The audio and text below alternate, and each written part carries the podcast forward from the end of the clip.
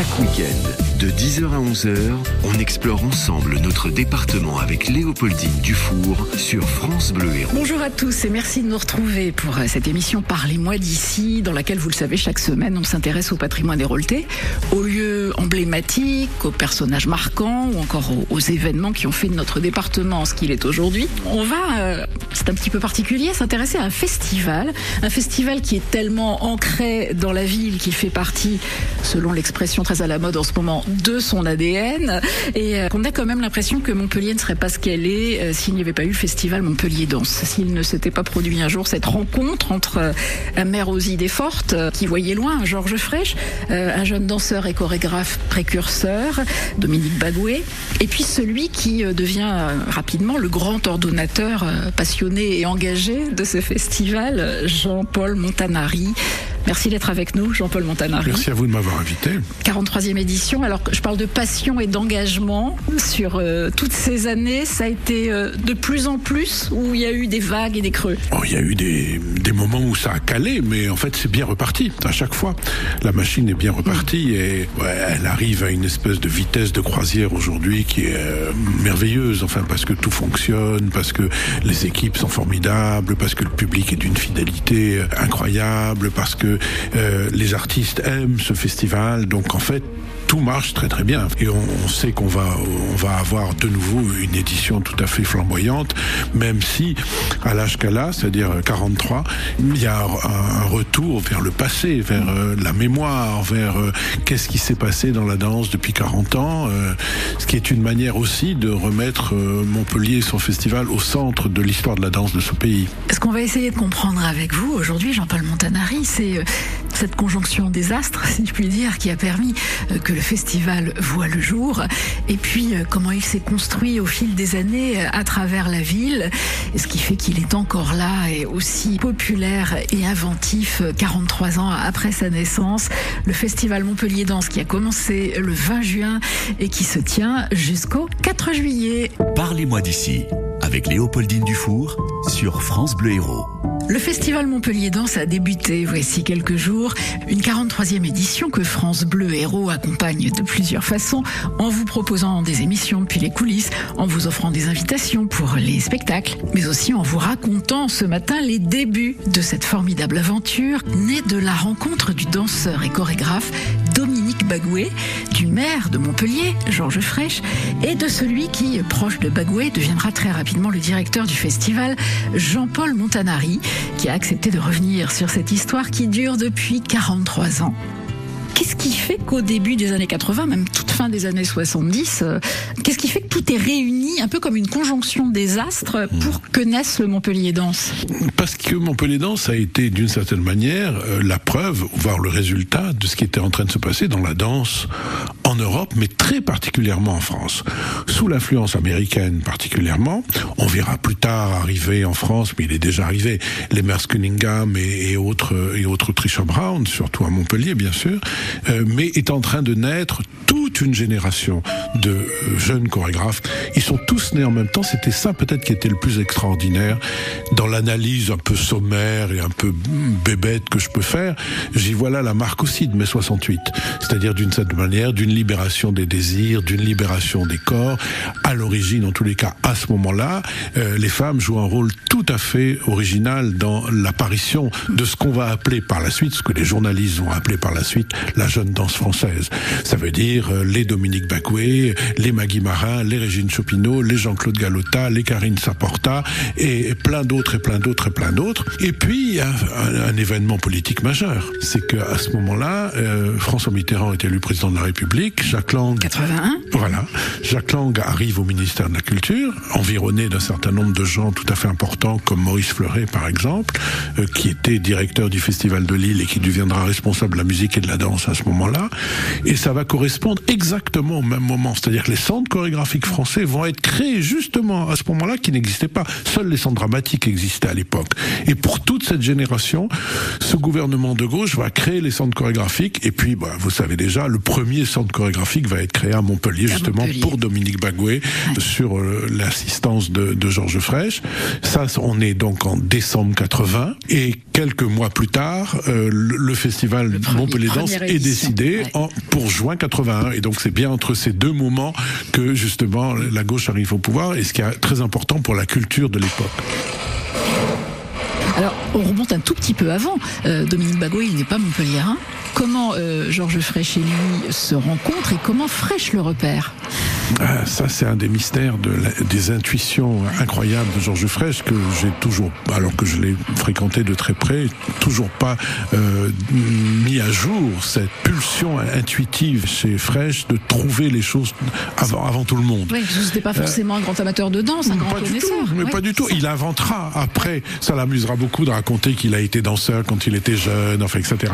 Bon, en, tous les cas, euh, Dominique Balgoué est né à Angoulême euh, en 51 il fera des études, entre autres, chez Rosella Hightower à Cannes, la, grande danseuse des ballets du marquis de Cuevas, euh, et sera engagé chez Maurice Béjart très très jeune, à 17 ans, il signe un contrat professionnel.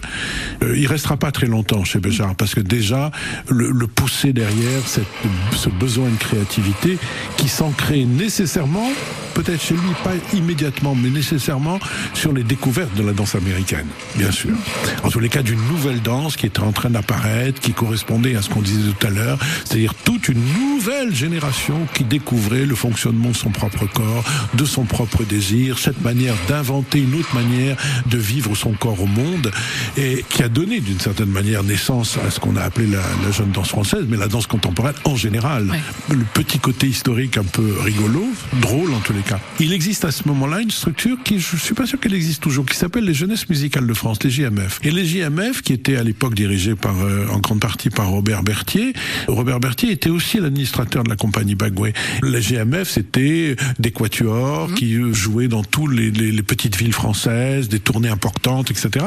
Et Berthier introduit la danse. Et il introduit la compagnie Bagoué qui va aller danser. C'est tout à fait ses débuts dans des petites villes. Je me souviens de Bagoué racontant ses anecdotes où la première fois où il a dansé dans la ville d'Aubusson, par exemple, où il, on n'avait jamais vu de danse contemporaine, jamais, jamais, jamais, jamais, jamais. Et un jour, donc Montpellier est prévu. Alors Montpellier, je vous rappelle, à ce moment-là, il existe à peu près rien.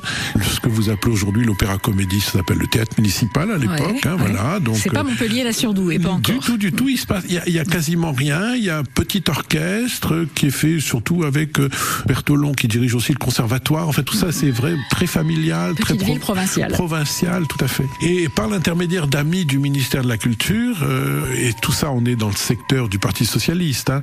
Donc, euh, au moment où Bagoué vient danser à Montpellier, euh, Berthier prend contact avec Georges Frêche qui vient d'être élu. On est 77. en 70, voilà, là on est en 78-79, et, a été élu pour la première fois en 77.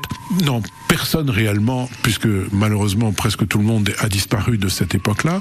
La légende raconte qu'après le spectacle de Dominique, Georges Frêche serait allé le voir Dominique dans sa loge et lui aurait dit intuition sublime, est-ce que vous voulez vous installer à Montpellier? Dominique qui était et sa compagnie qui était une très jeune compagnie qui avait pas de moyens, le maire de Montpellier qui leur proposait de lui constituer un studio qui sera sous les toits de l'opéra jusqu'à la mort de Dominique, bien sûr. Hein. Dominique travaillera sous les toits de l'opéra pendant 12 ans et construira quasiment toute son œuvre à cet endroit-là et donc des subventions, etc. Les négociations nous amènent jusqu'en décembre 80 où Dominique inaugura ce centre chorégraphique régional. À l'époque, il n'est pas encore national, il est régional. Voilà, ça c'est le début du début du début. Le programme, c'était Voyage organisé, je me souviens très bien, qui racontait une noce, ce qui aujourd'hui euh, nous fait sans doute un peu sourire, mais à l'époque, euh, donc c'était une, histoire de famille. D'ailleurs, Bagoué s'est toujours été sensible aux histoires de famille, parce que quand il est mort, en décembre 92, euh, soit 12 ans plus tard, il était en train de travailler sur une pièce dont Jean Rouault était en train d'écrire le livret, le prix Goncourt. Qui a vécu à Montpellier, voilà. oui, Goncourt pour les chants d'honneur. Exactement. Et qui écrivait à l'époque, donc, un, un, livret pour une pièce qui se serait appelée Noces d'or, qui racontait l'histoire de ses ouais. parents à Dominique Bagoué. Et voilà. Et puis ça n'a pas lieu, puisque Dominique est mort à ce moment-là. On va pas dire euh, avec des pancartes je fais ça, je suis la vie, je suis la mort. Dominique Bagoué en 1980. Si on est complètement la vie, on est complètement la mort. Euh, c'est pas la peine de l'expliquer. Là, la danse peut absolument tout dire.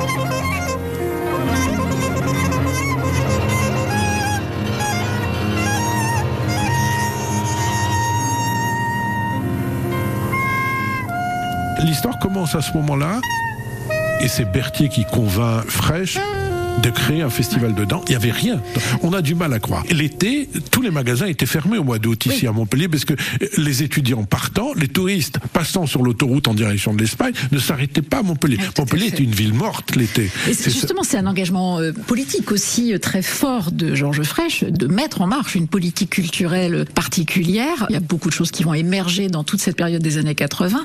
Donc voilà, cette création de festival, il a cette idée-là derrière la tête. Hein. C'est une idée qui est derrière la tête, qui avance doucement. Vous vous souvenez que euh, si Montpellier Danse a été créé pendant l'été 81, le, festival de Radio France arrivera un peu plus tard. Mmh. C'est René Curing qui viendra l'installer à Montpellier.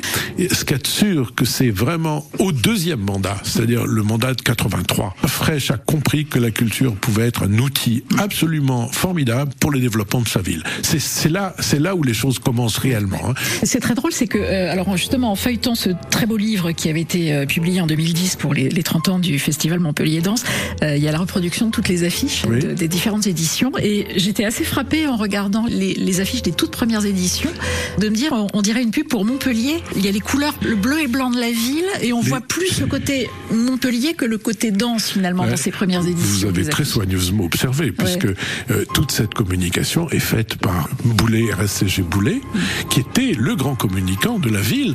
Donc les deux histoires, les deux concepts de danse et de Montpellier étaient encastrés l'un dans l'autre et on se servait de l'un pour parler de l'autre. Donc c'est ça qui était absolument euh, et, complètement étonnant, y compris le titre Montpellier Danse. C'est Georges Frêche qui l'a inventé, qui a ensuite été emprunté par de nombreuses villes à travers le monde. sans doute que Frêche a aussi compris ça. C'était le, au plan culturel, il y avait toujours une manière de pouvoir parler euh, à travers la presse de ce qui se passait dans cette ville, bien évidemment. Vous, vous êtes déjà proche de Dominique Bagouet lorsque l'aventure euh, s'enclenche. Hein. Vous allez prendre les rênes du festival en 83, euh, Jean-Paul Montanari. Dans ces premières années, vous pressentez que ça va être un, truc dingue, qu'il y a une, une aventure incroyable qui s'offre En tous les cas, j'en ai jamais douté. J'en ai jamais douté. Vraiment, quand on s'est embarqué dans cette histoire avec Bagouet, on sentait à la fois la force de la vague de ces créateurs qui, qui montaient, qui montaient, qui montaient. On sentait la poussée du public. Parce que quand j'accepte la proposition de Fraîche d'être directeur général de Montpellier Danse à la fin du festival 83, j'avais mis pour condition de euh, vérifier la présence du public sur les six représentations du Netherlands Dance Theater, qui était une des très très grandes compagnies de l'époque, basée à La Haye et dirigée par Jerry Killian. C'est une des compagnies préférées de Dominique Bagouet. Et je lui avais dit, si on avait deux programmes qui jouaient trois fois chacun, c'est-à-dire qu'il y avait six représentations dans la cour Jacques Coeur, cette cour qui n'existe plus aujourd'hui, remplacé par le bâtiment qui abrite derrière le musée les œuvres de, de Soulage. Et je lui avais dit, si on remplit, ça veut dire que dans cette ville, il y a une possibilité de faire quelque chose. Et la mission de Georges, euh, de Georges quand Georges Frêche m'a nommé directeur à la fin du festival 83, c'était faire à Montpellier un festival de notoriété internationale pour les gens qui vivent à Montpellier. Et c'était ça. Et c'est ça qui expliquait les subventions importantes que la ville, puis l'agglomération, puis la métropole de Montpellier accordent aujourd'hui à Montpellier. C'est que encore aujourd'hui, plus de 85% des gens qui fréquentent Montpellier Danse habitent Montpellier. Du coin. Mais au début, il faut aller le chercher, ce public-là. Il, va, ah bah, il, va au théâtre municipal pour regarder bah, il y va même pas, Oui, c'est ça. Il y, va, il y va très peu. Il fait très peu. Et, et je lui montre beaucoup de choses. Mais c'est vrai aussi que j'ai, moi qui venais aussi d'une autre ville de province, puisque je venais de Lyon, hum. et je sentais la population. Et, et je sentais comment pédagogiquement on pouvait année après année amener justement des spectacles, des artistes, qui fait que peu à peu, une population de plus en plus importante comprenait la danse. Et encore aujourd'hui, quand les chorégraphes viennent, par exemple pour la première fois, certaines grandes compagnies viennent pour la première fois au quorum, et les responsables, les artistes, les chorégraphes me disent mais oh, mais c'est quoi ce public incroyable qui entend tout, qui comprend tout, qui applaudit au bon moment, qui sait reconnaître les choses. Voilà. Donc ça c'est un, un, énorme travail qui a été fait, qui a duré longtemps. D'éducation, on peut dire. Oui, oui, d'éducation, puisque ça s'appelle même l'éducation du regard. Ça, ça, on apprend aux gens à regarder, non pas avec des mots, mais en proposant régulièrement les mêmes artistes. Et de toute façon, il y avait la détermination de Dominique. Il y, a eu ça, n'oublions pas. Hein. Euh, Dominique est resté 12 ans. Et à chaque œuvre qui sortait, cette relation entre le festival et Dominique, qui en avait été à la fois l'initiateur et en tous les cas le patron sur les premières années, c'était une relation profonde. C'est-à-dire, Dominique a amené euh, son, son génie, euh, son travail, et le festival a amené ses financements, sa technique et son public. Public. Et donc, on ne saura jamais sur les dix premières années du festival lequel des deux a plus apporté à l'autre, bien sûr. Je suis arrivé en 89 euh, à Montpellier. Je me souviens d'énormément de représentations en extérieur, presque dans la rue, quoi. En tout cas, sur des lieux publics euh, à ce moment-là, que ça existe peut-être un petit peu moins aujourd'hui, mais le festival allait aussi euh, chercher les gens là où ils sont. On a toujours aimé faire ça. Hein. Donc aujourd'hui, ça prend des formes différentes. Aujourd'hui, on va beaucoup dans les villes de la métropole, les petites villes qui entourent Montpellier, très régulièrement. Et de temps en temps, quand il y a un projet, on y va. Donc ça se joue aussi dans la rue. Par exemple, vous aurez une pièce que Dimitri Chamblas euh, va composer très spécialement avec, avant, avec 50 amateurs montpelliérains et qui va jouer dans les rues. Ça va jouer dans les rues. Donc on continue à aller dans les rues.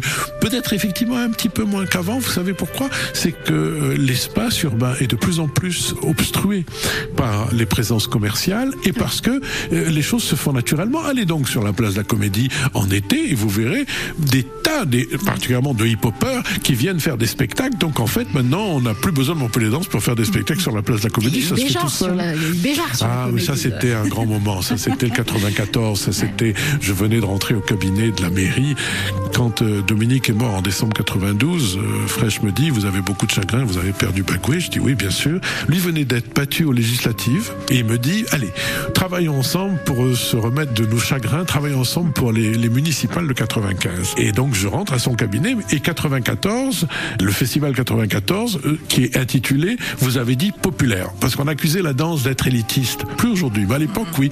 Et donc entre autres, il y a l'arrivée de Maurice Béjart dans le festival avec sept programmes différents, dont un sur la place de la Comédie qui a réuni 6 ou 7 000 personnes.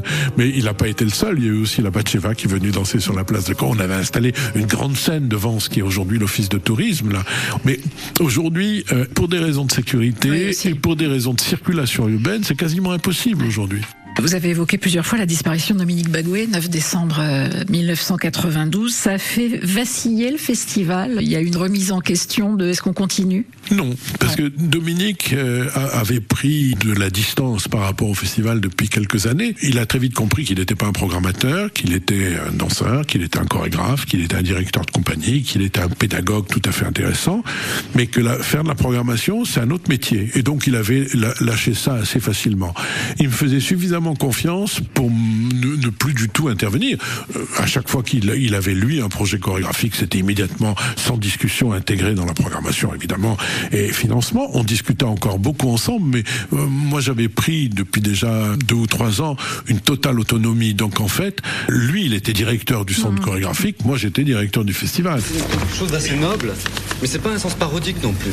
C'est un, deux, trois, central peut-être. Le dernier en ligne de face là. 5, 6, 7 et 8 et tam tam ça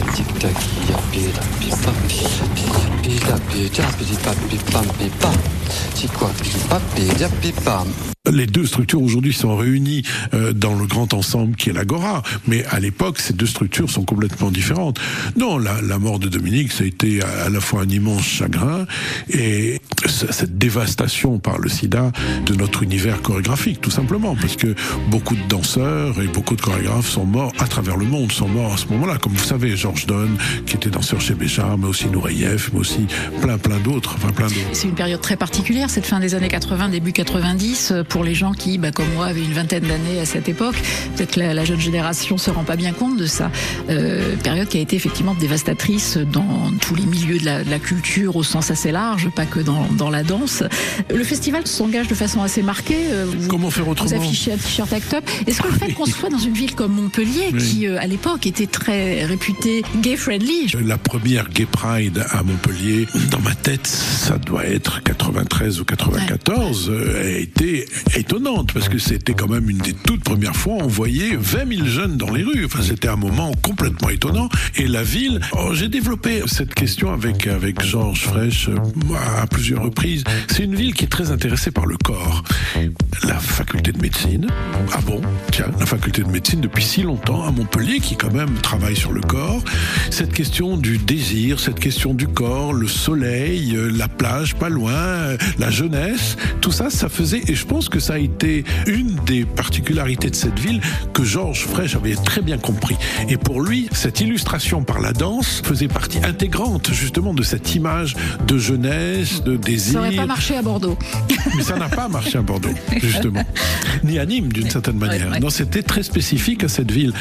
Voilà, quant à malheureusement l'arrivée de l'épidémie de sida et l'hécatombe qui, qui en a suivi, comment faire autrement quand on s'occupait d'un festival qui exaltait le corps et, et d'une certaine manière le désir? Comment ne pas prendre ça sur soi? Comment ne pas défendre cette cause? Vous vous souvenez, à l'époque, il fallait crier pour qu'on nous entende. C'est-à-dire, euh, silence également, nous disait Act Up, justement.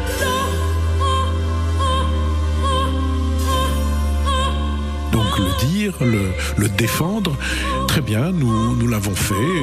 Aujourd'hui, moi, je reste sensible de toute façon terriblement, en général, au malheur du monde. Euh, Aujourd'hui, euh, les assassinats perpétrés par le régime iranien euh, me bouleversent encore plus, ou largement autant, disons, même si elles ne me concernent pas directement, ce qui n'était pas le cas du sida, qui me concernait directement à travers la mort de mes amis, etc.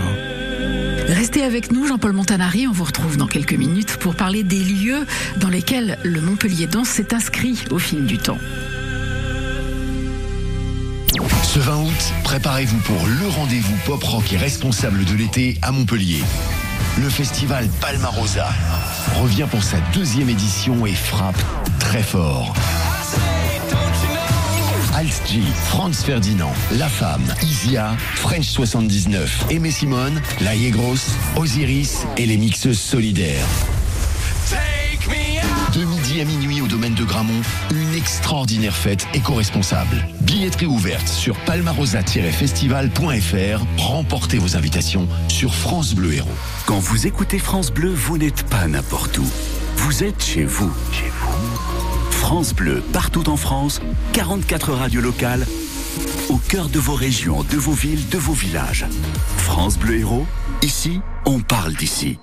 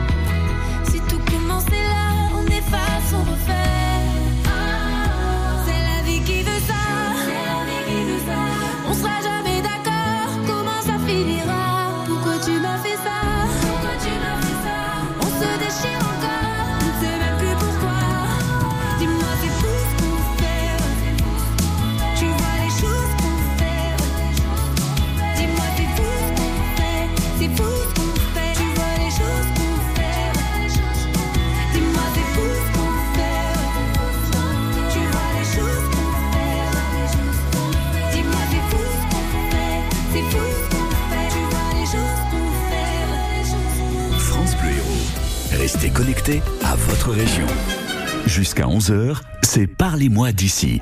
Votre rendez-vous histoire sur France Bleu Héros. Montpellier dans ça, c'est ainsi que s'intitule cette émission Parlez-moi d'ici, consacrée au festival Montpellier Danse qui a débuté voici quelques jours et qui jusqu'au 4 juillet réunit les amoureux de la danse mais aussi les curieux, les amateurs de découverte.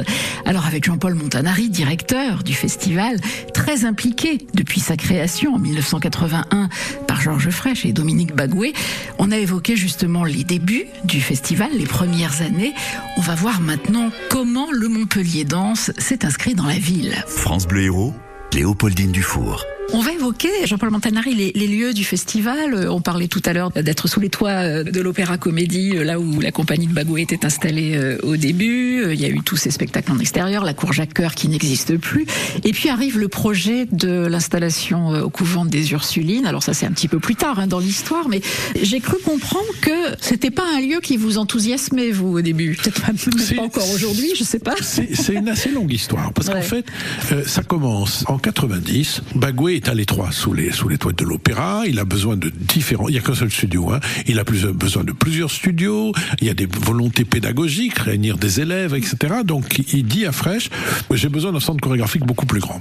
Fraîche lui dit pourquoi pas. Et la première idée de Fraîche, c'est de finir le campus à Gramont. Il dit le Zénith pour la musique populaire, le centre dramatique pour le théâtre, et on va installer ex nihilo. On construit un bâtiment pour le centre chorégraphique à Gramont. Dominique se révolte complètement contre cette idée, disant, et il n'avait pas tort, les moyens de transport sont compliqués ouais. pour aller jusqu'à Gramont, c'est trop loin, c'est en dehors de la ville, la danse contemporaine c'est extrêmement fragile, c'est pas le zénith, c'est pas les grands concerts de rock, donc non, non, non, non, nous on va pas aller à Gramont. Et dire, vous venez de racheter, puisque la ville venait de racheter la caserne Grossetti au ministère de la Défense pour quelques dizaines d'euros ou à donc, peu qui près. Était aux Ursulines, hein, donc qui voilà, était, c'est ce qu'on appelle aujourd'hui, voilà. les Ursulines. Ouais. C'est un lieu qu'on utilise puisqu'on avait installé déjà un petit théâtre de plein air dans une des cours des Ursulines, mais tout le reste était en ruine. Donc de ce, cet ancien couvent des Ursulines, devenu couvent d'abord, prison ensuite pour femmes, prison pour hommes, ensuite caserne, occupé en partie à une, quelques mois par la Wehrmacht au moment de l'occupation nazie. Un lieu d'enfermement. Un lieu fait. terrible d'enfermement ouais. avec des millions de tonnes de pierres qui enferment tout ça, qui ferment, etc. Ceci dit, Fraîche cède à Dominique Bagoué, ce qui est quand même rare. Il cède à Dominique Bagoué et décide la construction, on est en 90, hein, mmh. du centre chorégraphique dans un, un angle de l'Agora. Malheureusement, Dominique présente un projet qui est considéré, parce que le bâtiment est, est inscrit au bâtiment de France, euh, au patrimoine, euh, les spécialistes lui disent, le, le, votre projet est trop haut de 2 mètres, il faut le revoir, il dépasse, ça va pas du tout. Malheureusement, Dominique meurt à ce moment-là, donc il ne verra jamais son centre chorégraphique. Mathilde va être nommée. Mathilde va Monnier. Mathilde pardon, bien sûr. Mathilde Monnier va succéder à Dominique Bagoué, va reprendre le projet et va donc euh, finalement euh, installer le centre chorégraphique sur la volonté de Bagoué et avec le soutien de Fraîche dans cet angle-là. Le centre chorégraphique apparaîtra euh, quelques années plus tard. Montpellier Danse, c'est pas du tout là. Montpellier Danse, c'est dans d'autres locaux, du côté ou de l'hôtel d'Assas ou bon, dans différents locaux. Et finalement, quelques années plus tard, on, on occupera une autre aile dans la, à l'Agora. Ça se fait en plusieurs étapes. Ça s'est fait exactement en 20 ans, puisque c'est en 2010 que la totalité du bâtiment, c'est-à-dire un peu plus de 7000 mètres carrés, est entièrement dédiée à la danse contemporaine. L'année des 30 ans. L'année des 30 ans. Et donc finalement, il a fallu 20 ans entre la volonté de Dominique et la, la restauration définitive de tout le couvent euh, pour la danse contemporaine. Il s'est déroulé 20 ans, parce qu'entre-temps, il y avait eu différents projets, mais que Fraîche n'avait pas accepté. Et la totalité du bâtiment va être attribuée à la danse contemporaine en 2010 il avait dit, en parlant des Ursulines, nous ouvrions le monastère au peuple pour que la culture rayonne. On évoquait le côté enfermement. Euh, en fait, ça s'est appelé après l'agora de la danse. Donc, il y a, il y a ce côté très paradoxal, très euh, oxymore, presque, dans, ben, dans, le choix de ce lieu a, et dans ce qu'on en voilà, a fait. Il a, il a, disparu, donc on peut plus lui poser la question. Mais toutes ces, ces intitulés sont inventés tous par euh, Georges Fraîche. Ouais. Hein. Montpellier Danse, c'est lui. L'agora, c'est lui. Moi, j'avais même évoqué l'idée que ça pouvait s'appeler Agora, cité européenne de la danse. Ouais. On parlait beaucoup. Et m'avez dit européenne, mais pourquoi pas? Mais non, mais pas du tout. Internationale, pas du tout européenne. Enfin, vous le reconnaissez là, bien sûr. Aujourd'hui, ce lieu, vous comprenez quand même la volonté de Bagoué de, choisir cet endroit qui est Oui. tellement particulier. vous Oui, l'avez avec, digéré. Avec le, le dernier cadeau que m'a fait Michael Delafosse, d'appeler la, la station de tram qui est devant la porte, non pas seulement Louis Blanc, mais Louis Blanc, cité internationale de la danse. Donc ça, évidemment, ça, ça me comble. Et c'est aussi la preuve de l'inscription de ce bâtiment devant lequel passent des milliers de personnes tous les jours, où il y a écrit Agora, cité internationale de la danse, qui vraiment exprime clairement l'inscription de la danse dans la ville, quoi. Depuis quelques années, euh, on évoquait en débutant cet entretien, euh, Jean-Paul Montanari, euh, le festival accorde plus de place à la mémoire qu'il ne l'a fait par le passé. Dans la prochaine édition, ce sera le cas. La mémoire prendra beaucoup de place et la création sera toujours là, bien sûr.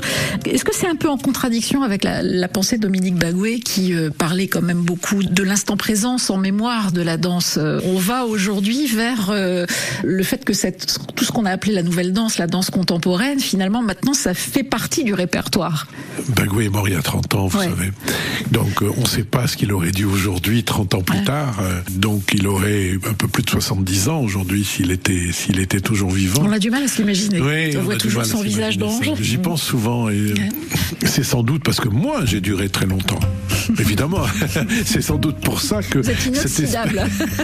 je ne sais pas. Mais en tous les cas, ce, ce- ce retour, sans doute provisoire, mais en tous les cas, qui a été aussi provoqué par les artistes, parce que c'est bien aussi, euh, et le contact avec Jean-Claude Galota, qui était une des stars euh, euh, de l'époque de la jeune danse française, la volonté de Jean-Pierre Alvarez, danseur chez Dominique, professeur aujourd'hui au conservatoire, de me dire j'ai envie de remonter des airs d'amour, qui est une pièce de 84 de Dominique, mais l'année dernière nous avions montré Necessito, qui était la dernière pièce de Dominique, l'année d'avant nous avions montré Sauchnel, merveilleuse ré- réussite de la danseuse de, de Dominique Catherine Legrand. Euh, donc cette mémoire, elle est, elle est, elle est consubstantielle aujourd'hui à, à l'esprit de créativité. Mais je crois aussi que c'est une autre épidémie. Mais en tous les cas, je crois quand même que le Covid n'a pas simplement tué quelques millions de personnes à travers le monde. Il nous a aussi fait prendre conscience, peut-être, du monde qui passe, de la vie que nous menons. Rester enfermé chez soi pendant de nombreuses semaines, c'était vraiment un phénomène tout à fait particulier. Euh, là, de nouveau, la présence quotidienne de la mort, euh, avec les annonces tous les soirs euh, des responsables politiques qui nous annonçaient ce qui s'était passé dans la journée, a fait prendre conscience quand même d'un certain nombre de choses.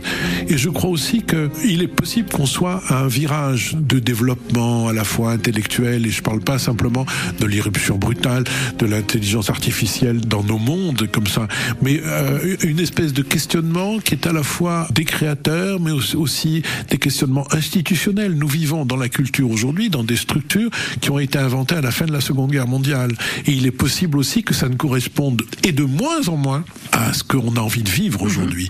Donc, est-ce que euh, les festivals de danse sont aussi indispensables qu'ils l'étaient il y a quelques années? Euh, Quel rapport on entretient avec sa propre mémoire? Euh, les, les nouveaux, les nouveaux chorégraphes qui arrivent euh, dans le monde artistique, qu'est-ce qu'ils ont exactement à dire? C'est quoi TikTok dans notre histoire de la danse? Et dans l'histoire du corps actuel Bon, toutes ces questions qui se posent d'une manière euh, beaucoup plus euh, aiguë qu'elles se pouvaient se poser il y a 15 ans. 15 ans, il n'y avait pas de problème. On fonçait droit devant nous. C'était la créativité. On sortait des œuvres, on sortait des œuvres, on sortait des œuvres, on les montrait. L'idée de faire un festival il y a 15 ans euh, avec autre chose que des créations était impensable. Ouais. C'était impensable. Aujourd'hui, ça devient curieusement indispensable. Je voudrais que vous m'éclairiez sur une phrase qui est dans le, le programme. Vous dites cette nouvelle édition aurait dû résonner du bruit et de la fureur du monde, mais elle ne sera que celle du temps qui passe, de la mémoire. Qu'est-ce qu'il y a dans ce que Il y a La déception, la frustration, non, la tout, résignation que euh, comment moi qui ai toujours voulu travailler sur un festival, faire un festival, programmer un festival avec des œuvres qui racontent le monde. Ouais. C'est-à-dire que si la danse est un art majeur, ce que je crois, alors elle peut écrire à travers ses œuvres une vision du monde des artistes, comme on peut le faire en peinture, en littérature, euh, au théâtre, etc. Or là, le monde est dans un état insensé, incroyable, avec euh, la guerre, avec des formes de fascisme très particuliers qui montent, de néofascisme qui montent un peu partout dans de nombreux pays, que ce soit en Russie, que ce soit en Iran, que ce soit ailleurs. Et la danse, aujourd'hui, en Europe, en tous les cas, qui est plutôt protégée, elle peut pas parler de ces choses-là. À titre de comparaison, euh, euh, les artistes allemands dans les années 30 non plus n'ont pas pu raconter ça. Brecht l'a raconté un peu, mais lui, comme plein d'autres, ont préféré s'exiler plutôt que d'avoir à subir ce genre de, de politique. Je voyais bien que l'édition que j'étais en train de préparer ne pouvait pas réfléchir cet état du monde-là. Donc, finalement, je suis revenu à des questions, mais c'est un peu malheureusement partout, à des questions plus personnelles, à des questions. Il est là le que. On, on revient dans notre univers à nous, c'est qui est une manière, malheureusement, parce mais c'est comment faire autrement, de se protéger. C'est-à-dire comment face à cette horreur du monde, comment on peut nous continuer à vivre, comment on peut continuer à proposer un festival de danse dans l'état du monde tel qu'il est aujourd'hui. Voilà, c'est ça, c'est ça mon que. Ça veut dire ça. C'est ça le que. Et heureusement qu'il est là, ce festival. Heureusement que l'art est là, justement, euh, dans des périodes aussi tendues. Quel est le moment où vous avez été le plus, le plus, alors je vais pas dire le plus heureux, mais où vous vous êtes senti euh, le plus comblé, le plus à votre place dans toute cette histoire du festival? Est-ce qu'il y a un moment ou un spectacle qui émerge et qui vous fait chaud au cœur quand vous y La- pensez? La plupart du temps, c'est euh, c'est lié à les présences d'artistes. Donc il y a plusieurs moments, même si je m'aperçois qu'en 43 ans de festival, 43 éditions de Montpellier Danse, je j'allais dire je vide mon disque dur au fur et à mesure. C'est-à-dire que j'ai pas toute la mémoire de ce festival sur moi. Euh, Encore heureux, ce qui me permet euh, d'inventer des choses encore. Je pense que les, premières fois où Merce Cunningham est venu à Montpellier, ça a été euh, des moments extraordinaires, exceptionnels, parce que ça a été, à mes yeux, le plus grand chorégraphe du XXe siècle. Je ne vais pas les comparer avec Maurice Béjart, ça n'a rien à voir. Euh, Cunningham est sans doute celui qui a le plus inventé et qui a été le plus loin, cette espèce de Picasso de la danse, bien, bien évidemment. Mais il n'a pas été tout à fait le seul, parce que euh, les premières fois où William Forsythe vient à Montpellier, évidemment, c'est des, un événement euh, avant Paris, la plupart du temps, des événements tout à fait prodigieux. Mais si on se réfère à ça, euh, on peut dire qu'à chaque fois que Dominique Bagou a fait une création, j'en ai été toujours profondément bouleversé. C'est voilà, j'ai quelques artistes, euh, que ce soit Raymond Dogueux qui nous a quittés euh, très récemment, euh, que ce soit aujourd'hui Emmanuel Gatt ou quelques autres. C'est les artistes qui me donnent du bonheur. Après, ce que j'aime le plus, c'est préparer ce rendez-vous. C'est bon, je choisis l'artiste, l'artiste fait de son côté un travail, une pièce, une création, et moi de l'autre côté, je lui fournis et techniquement et financièrement ce qu'il y a d'indispensable, et surtout la bonne salle pour contenir sa, la création qu'il va montrer, et puis surtout aller chercher le, le public qu'il lui faut, ce public-là qui va enfin comprendre cette œuvre et qui va année après année comprendre l'importance d'un certain nombre d'artistes. C'est ça mon travail. Donc il y a des moments de grande réussite quand euh, justement un artiste arrive avec euh, son œuvre qui est pas toujours facile et ce soir-là va rencontrer un public. Je peut-être savez-vous, je n'assiste jamais à aucune générale, aucune répétition, j'ai horreur de ça. Moi, je veux voir l'œuvre une fois terminée et elle est terminée quand elle est présentée au public. C'est comme en cuisine, euh, c'est quand c'est dans l'assiette qu'on commence à manger que ça existe. Et ben là, c'est pareil. Et je m'assois au milieu du public et je regarde l'œuvre, le spectacle, le travail en même temps que le public et je le sens. Je connais bien, je connais pas le public individuellement, je le connais collectivement. Je sais comment il se précipite sur tel ou tel spectacle, je comprends cette éventuelle réticence à propos d'un autre et puis quand je suis dans une salle, je le sens vibre, vibrer autour de moi, ce public. Je le sens, euh, je sais plus qu'à Montpellier qu'ailleurs entendre les applaudissements. Il y a des applaudissements qui sont gradués. Il y a des applaudissements fous qui sont puissance 10 et puis il y en a qui sont puissance 6 et demi parce que ça vaut pas plus que 6 et demi ce qu'ils sont en train de regarder. Et Vous êtes un applaudimètre. euh, à moi ah tout ouais, seul. oui. seul. En conclusion, Jean-Paul Montanari, que serait Montpellier sans la danse? Et que serait la danse sans Montpellier? La danse à Montpellier, ce serait sans doute euh, assez grave. C'est-à-dire qu'il lui manquerait un gros morceau. Il y a, il y a Paris, bien sûr, pour la danse. Danse. Il y a évidemment, Lyon, mais Montpellier est un, autour de la Méditerranée, comme en Europe, un des, des places fortes de la création contemporaine, c'est sûr. Donc la danse sans Montpellier, ce serait euh, triste. Euh, maintenant, euh, Montpellier sans la danse, je sais pas très bien. Je pense qu'il lui manquerait, dans sa construction culturelle, il lui manquerait un gros bout, parce que c'est quand même un des rares aspects de modernité de la ville. Aujourd'hui, il y a d'autres choses qui viennent d'arriver, mais le FIS, c'est pas de la culture, c'est euh, du sport extrême, c'est vraiment. hein. mais dans les montages culturels de cette ville, euh, entre la musique, le théâtre, l'opéra, C'est un pilier. euh, c'est la danse est de loin ce qui apporte les marques les plus évidentes de la modernité. Et comme la danse, ça parle pas de ce côté mondialisé, c'est-à-dire qu'on voit de la danse de tous les pays du monde à Montpellier. Ce qui est plus compliqué à faire, c'est vrai avec la musique, mais ça l'est pas tout à fait avec le théâtre. Et donc voilà, donc je pense que ces deux choses, Montpellier et danse, étaient vraiment faits pour se marier, ça c'est sûr. La 43e édition du Montpellier Danse est en cours, c'est donc jusqu'au 4 juillet avec France Bleu Héros et on en est ravis. Et euh, Moi aussi. bah, tant mieux, pourvu que ça dure encore longtemps Voilà. alors, cette belle histoire. Merci en tout cas d'avoir partagé un, un moment avec nous et je vous souhaite que bah, ce festival, cette 43e édition, euh, soit encore euh, l'occasion de, de belles découvertes pour euh, nos auditeurs, spectateurs euh, et pour vous aussi, toujours euh, cette flamme qui se rallume à chaque fois. Merci Jean-Paul Montanari. Merci à vous.